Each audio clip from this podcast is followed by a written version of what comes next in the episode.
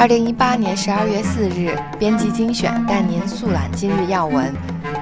今日的头条新闻有：《华尔街日报》国际油价大跌令本周欧佩克会议成为重头戏。欧佩克及其盟友将于本周召开会议。鉴于石油市场经历了十年来走势最糟糕的一个月，如果这些全球最大产油国无法终止油价跌势，可能再度迎来2015年那种波及股市和债市的油价大跌行情，并引发对整体经济的担忧。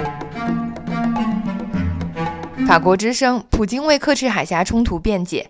俄罗斯及乌克兰十一月底爆发海上冲突。十二月二日，最新卫星图像显示，俄国在克里米亚距离乌克兰仅三十一公里的空军基地部署一个新的 S 四百地对空导弹连。在阿根廷参加二十国峰会的俄罗斯总统普京表示，只要现在乌克兰政权不改变，针对乌克兰东部叛乱分子的战争将会继续。另外，乌克兰警方三日袭击了附属莫斯科郊区的三座东正教教堂。美国之声：世界银行将把帮助穷国应对气候变迁资金增加一倍。世界银行本周一宣布，将在今后五年把帮助贫困国家应对全球气候变暖的资金增加一倍，提高至两千亿美元。在政治经济方面，《华尔街日报》。日本法院将戈恩扣押期限再延长十天。东京法院上周五称，戈恩可以在未受指控的情况下继续被拘押十天，从而让检察官们有更多时间就涉嫌的金融犯罪审问这位前日产汽车董事长。《华尔街日报》：苹果公司调查供应链的潜在商业不当行为。苹果公司今年早些时候对其供应链可能存在的商业不当行为进行了调查，包括员工可能向供应商收取回扣和贿赂。这一调查令部分苹果供应商及其在华员工感到不安。《华尔街日报》：特朗普痛批美联储，鲍威尔如何见招拆招。在与美国总统特朗普打交道时，鲍威尔奉行四大原则：不提特朗普，被挑衅的时候不理会，在总统办公室之外结盟，只谈经济，不问政事。过去二十五年来，美联储的决定从未收到美国总统的压力。然而，特朗普打破了这一惯例，他不止一次批评美联储加息是疯狂举措，面临越来越大的政治压力。美联储现任主席鲍威尔该何去何从？《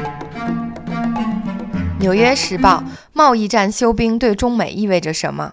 习近平和特朗普在政治上得到喘息空间。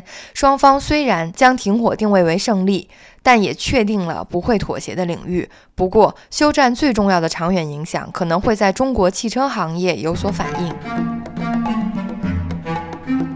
在社会文化新闻方面，BBC：女性自由的天敌，不管有形无形，都可扔进垃圾桶。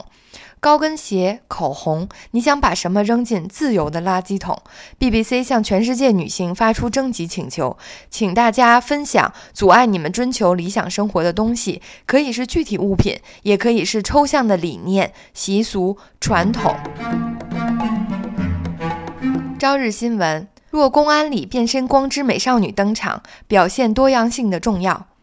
由少女们变身为战士的人气动画片《光之美少女》系列第十五部作品之《拥抱光之美少女》于二日在朝日电视台播出，其中出现了男孩子扮演的光之美少女，被认为是这部作品开播以来首次出现这样的画面，在网络上引发话题，认为这一发展很符合该系列对于多样性和社会变化的敏感度等的发言。德国之声。中国墓地紧缺，死人和活人争地。中国大都市不仅房价快速上涨，墓地也变得日益昂贵而紧缺。首都北京的墓地还够用六年，香港人则已必须排队购置。这一情况导致墓地价格飙升。中国政府希望实现近百分之百的火葬率，但是至今并非所有人都积极响应政府的号召。北京一家大型殡葬公司的负责人说：“像北京或者上海这样的城市，一个墓地售价已经超过。”十十万元人民币每平方公尺的价格，比很多房产都要贵。国际新闻：《纽约时报》贺建奎事件暴露中国科学伦理及监管短板。先做事后讨论在中国科学界基成常态，许多科研人员对伦理和相关法律法规缺乏认识。贺建奎事件再次令人质疑，中国对科学成就的追求是否以牺牲道德标准为代价？《华尔街日报》：中国在全球商用电动汽车市场独领风骚。中国计划用新型电动车取代数百万辆以汽油为燃料的出租车、公交车和卡车，此举将增强中国引领全球向电动化交通转型的雄心。二零一四至二零一七年，中国电动巴士产量占到全球电动巴士总产量的百分之九十九。法国之声：中国进出口增长难以持续。中国海关十二月一日对外发布消息，截至十一月中旬，中国进出口总额已超过去年全年，同比增长近一成半。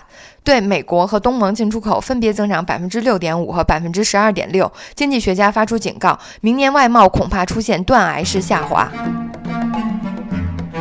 头壳批反同婚公投，联合国官员人权永远不该表决。联合国非政府组织执委会主席纳兹今日表示，人权永远不该付诸表决。台湾少数基督教会施压政府进行反婚姻平权公投，与过去德国纳粹剥夺犹太人人权非常类似。通往死亡集中营的道路始于民粹主义的陷阱。心头壳，我以台中为荣。林佳龙选举补助一千两百三十九万，霸气全捐了。心头壳，李庆华、林锡山贪污，上周才申请假扣押。黄国昌怒批是在打假球。法国之声，台北市长选举公正性受质疑，法院今起验票七天完成。以上就是本日要闻，谢谢收听，感谢您的关注。